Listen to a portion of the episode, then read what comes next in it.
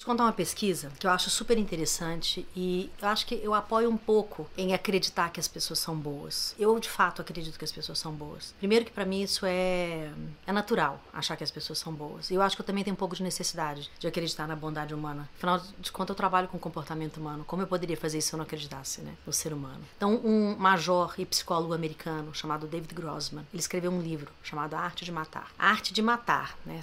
Eu falo e fico arrepiada. Eu fiquei pensando se eu ia ler o livro ou não. E foi maravilhoso saber dessa pesquisa desse cara. O que, que ele conta nesse livro? Ele foi contratado para criar um jogo de guerra para treinar os soldados americanos durante a guerra. Por que, que isso aconteceu? Os Estados Unidos estava perdendo muito financeiramente com a guerra. Os soldados iam para o fronte de guerra e eles não tinham coragem de atirar no outro. Então eles atiravam para cima, ou para o lado, ou faziam um barulho com o tiro, porque eles não tinham coragem de matar. Então o exército americano estava perdendo dinheiro. Aí convocaram esse major, que era psicólogo, e falou: olha, a gente precisa treinar os nossos soldados. Porque o que a gente com a, gasta com arma, é, na guerra, arma e balas, a gente vai ter muito problema. Ele falou: mas como que a gente vai fazer isso? Ele foi criou o que a gente tem hoje como videogame. Os videogames de guerra que você vê hoje foram baseados nesse estudo dele, infelizmente. Então ele criou um videogame onde esses é, soldados a arte de matar, sem estar de frente de um ser humano de verdade. O cérebro ele é moldado para tudo. Por que, que ele teve que fazer isso? Porque no fundo, no âmago da, no da nossa história, nós somos bons. Então eles não tinham coragem de matar o inimigo de guerra.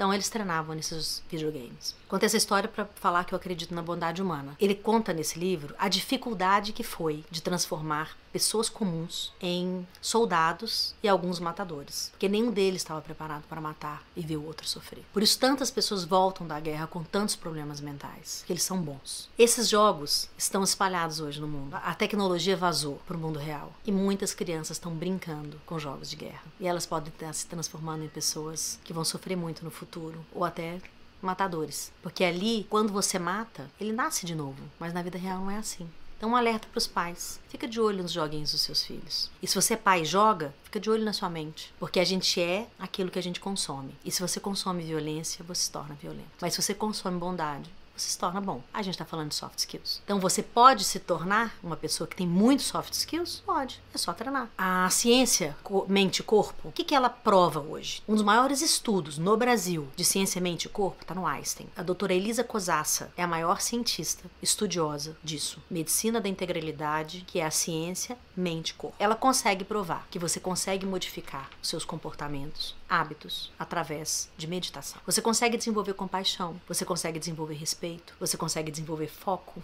você consegue desenvolver persistência, organização, uma série de coisas que a gente precisa no cotidiano da gente. Isso já está provado pela ciência. Então, você precisa saber só o que você não tem e o que você precisa. E aí fica a minha parte de te ensinar como que você vai desenvolver isso. Mas todo mundo pode desenvolver. Agora, é livre-arbítrio. Você escolhe se você quer usar e você escolhe se você quer aprender.